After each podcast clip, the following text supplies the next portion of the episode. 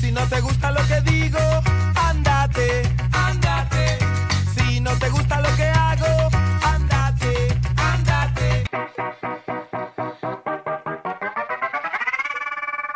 Hola caramelos y gomitas, ¿cómo están? Bienvenidos, bienvenidos a otro episodio de este su podcast, La Piñata.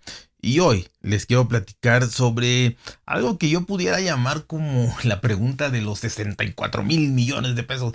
Era un programa que pasaba en la televisión mexicana hace muchísimo tiempo, creo que hasta era en blanco y negro. Pareciera eh, esta, esta pregunta, ¿no? Que nunca se ganaba nadie, porque la última pregunta era casi, casi eh, indescifrable, iban, iban avanzando, ¿no? El caso es que eh, esta es una pregunta quizá eh, que nos hemos hecho muchas veces y, si no nos las hemos hecho y hemos tenido curiosidad por lo menos, hemos leído, visto, imaginado, soñado, deseado, etcétera, etcétera. Y muchas personas eh, piensan que el dinero es la solución a todos los problemas y probablemente el dinero te puede traer mm, también muchos problemas, ¿no? Dependiendo obviamente del uso y aunque no, teniendo cifras increíblemente grandes, yo creo que los problemas pueden llegar solos, ¿no? Eh, sobre todo en países como, como, el, como México, como Latinoamérica, donde basta que alguien sepa que tienes dinero para que tarde o temprano seas secuestrado, asesinado, robado, lo que sea, ¿no? Y quizá en países, pues,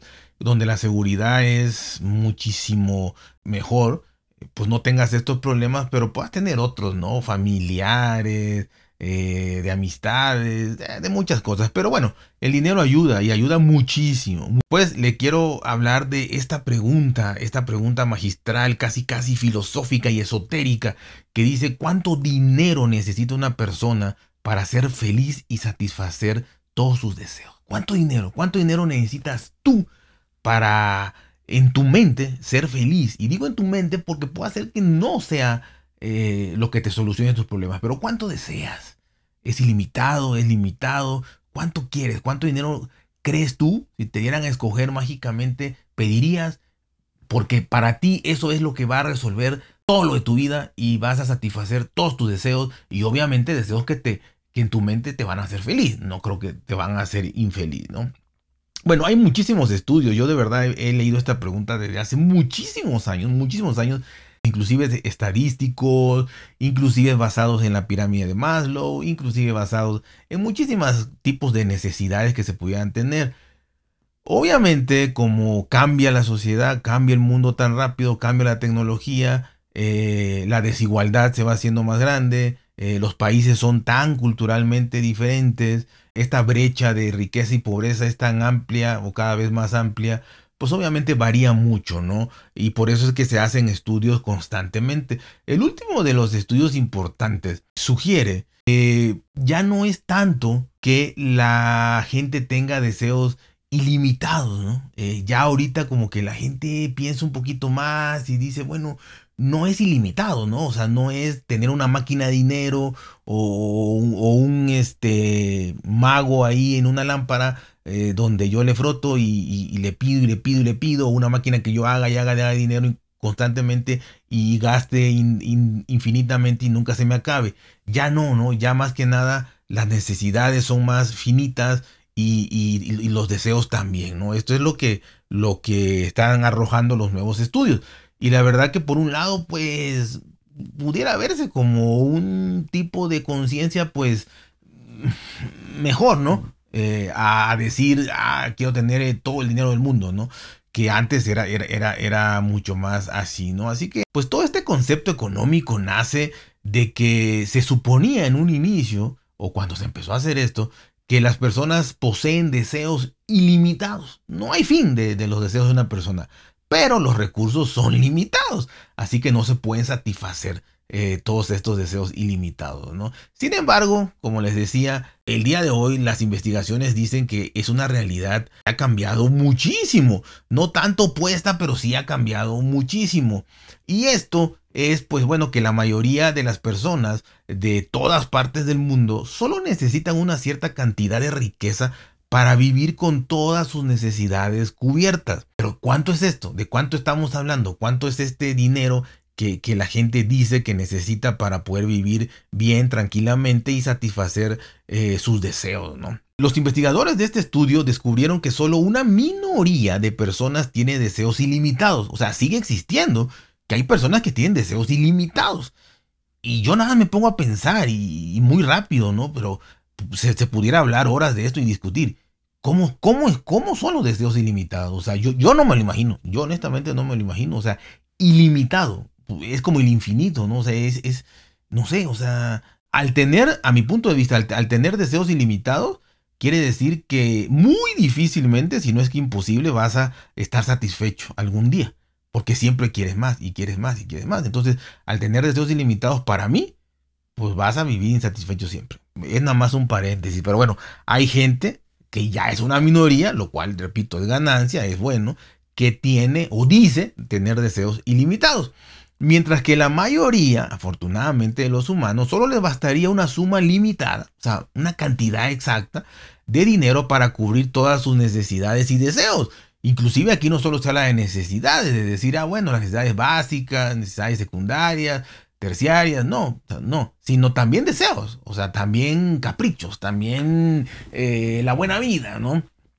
Y aún así, eh, le ponen número a, esos deseos. Y si de alguna manera tuvieron que medio pensar cuánto, con cuánto les alcanzaba para tener esos deseos. Y repito, me alegra, porque tener deseos ilimitados no creo que sea sano para nadie, ¿no?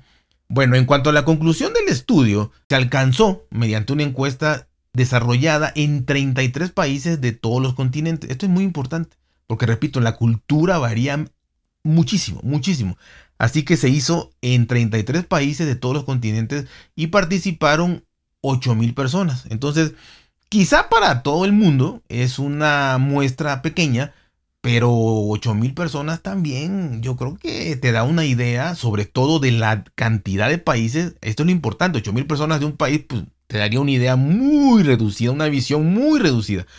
Pero 8.000 personas de 33 países de todos los continentes, culturas, este, niveles sociales, económicos, culturales, eh, educativos y todo, yo creo que sí te da una, un parámetro importante, ¿no? Por lo menos para tomar, ser tomado en cuenta con seriedad este estudio, ¿no?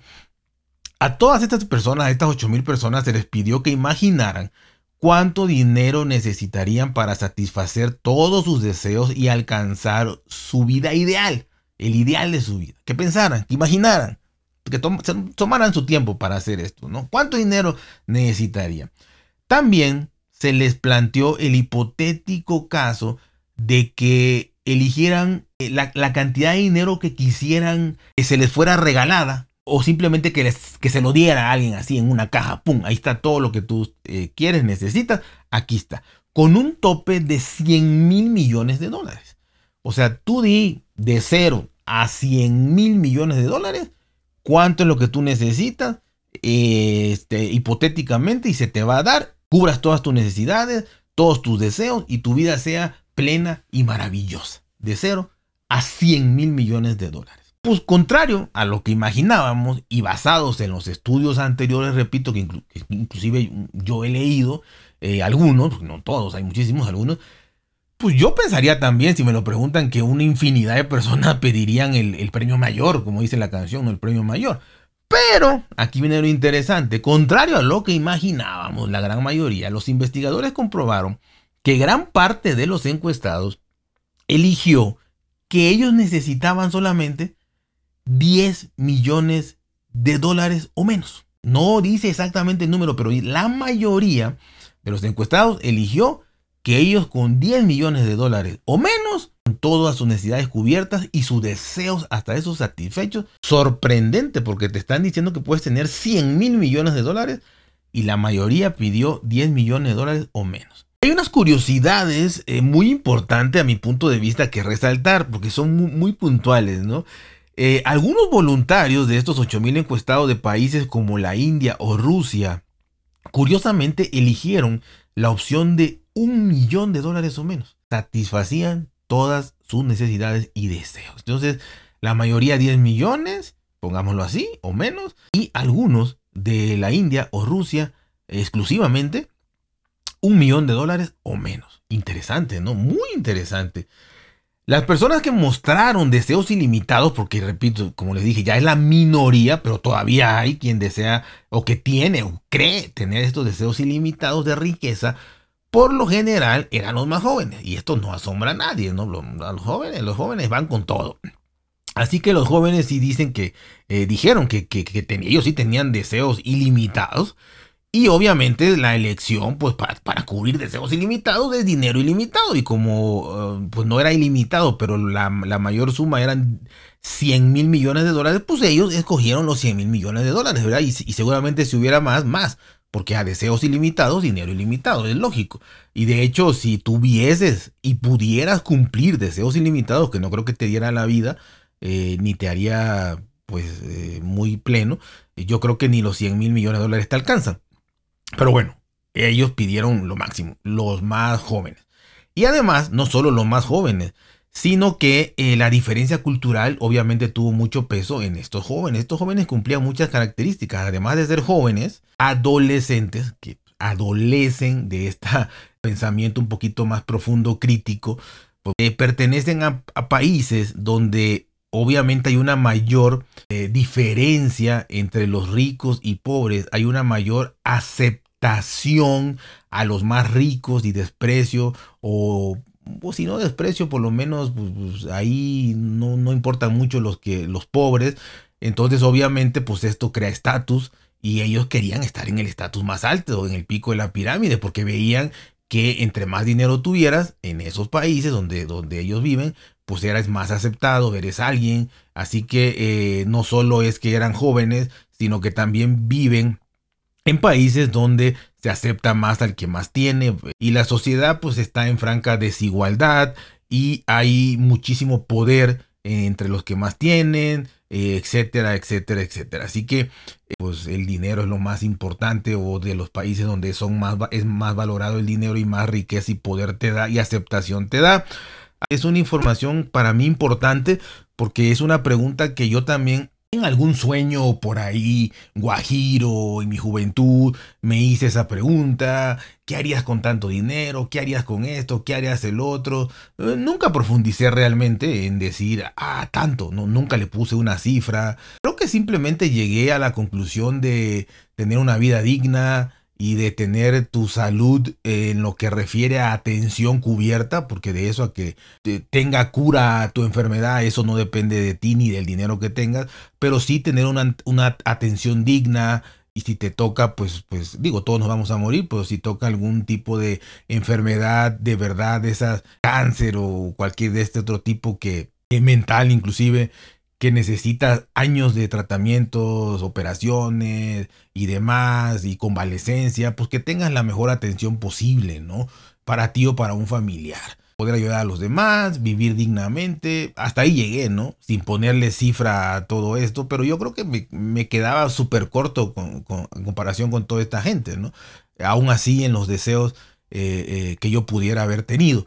Pero seguramente ustedes alguna vez han soñado con pues no sé si deseo de dinero ilimitado o de una cantidad así puntual de, dinero, pero creo que en la mente de todos ha estado por lo menos alguna fantasía de estas en un ratito de, de, ocio, de ver hacia el cielo o a donde sea, rascándote el ombligo, sacándote alguna pelusa, pues has pensado en esto, ¿no? Así que la verdad es que eh, se me hace interesante, me gusta eh, obviamente esto pudiese merecer un análisis económico tremendo, cultural, social, pero da una idea importante que me sorprende, me sorprende. Cada vez más la gente tiene deseos limitados, quizá porque ve que el mundo ya está hecho un desorden y de que ya también es difícil querer aspirar a todo y todas estas complicaciones que ya eh, guerras y conflictos y inflación y todo, entonces ya como que te vas conformando con menos, ¿no? Creo yo que,